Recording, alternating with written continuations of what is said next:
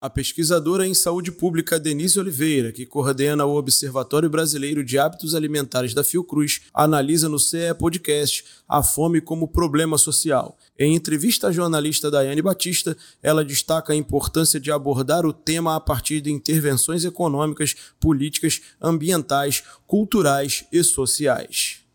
Você vê hoje uma desigualdade de acesso mediada exatamente pela desigualdade social e econômica entre povos, entre territórios, entre continentes, entre, entre, entre países. Essa é uma novidade? Vamos dizer que não, porque a gente tem como um, um, a data disso, ela é do século, vamos dizer que para alguns estudiosos isso já começaria com as grandes navegações, né, que são do século XV, XVI, né, que vão instaurar a escravidão, a produção de mercadorias, as commodities, que a gente fala, já, já, já são experiências que vão ser pautadas na mão de obra escrava, na exploração, no genocídio de populações tradicionais, sobretudo nas Américas, e, e também a escravidão do povo africano.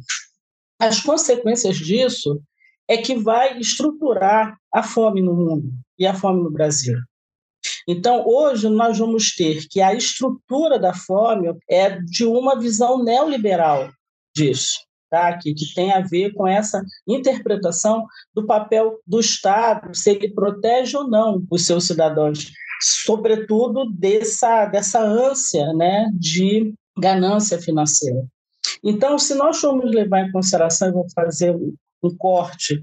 da visão de um grande estudioso brasileiro, que é o Josué de Castro, que vai estudar a fome no Brasil na década de 40, 50, e ele vai ser importante até na criação da, da Organização de Agricultura e Alimentação das Nações Unidas, ele vai dizer que a fome se estrutura do ponto de vista político,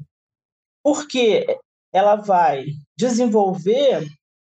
em regiões onde existem as desigualdades sociais, naquela época se falava de desigualdades sociais e econômicas, hoje nós já sabemos quais são essas, essas, essas desigualdades de uma forma mais específica, que tem que ver com a cor da pele, com a etnia, com o gênero, com a faixa etária, né, com até aspectos culturais e religiosos. Então, nós vamos verificar, e aí eu tenho que partir de algum lugar, eu parto do século XX, aonde a fome ela vai ser aliada ao modelo neoliberal que convive sem muita crise com a desigualdade social. Ou seja, aqueles que, por uma razão de cor da pele, é, de morar no determinado continente ou nascer no determinado continente, gênero, né, se a mulher é homem, vai fazer com que ela se estruture de uma forma perversa. Então, eu diria que, que a fome é um problema estrutural. Josué de Castro já falava isso quando ele, quando ele destacava a fome como um problema político. A pesquisadora em saúde pública Denise Oliveira, que coordena o Observatório Brasileiro de Hábitos Alimentares da Fiocruz, conversou com o CE Podcast sobre a fome como um fenômeno produzido socialmente.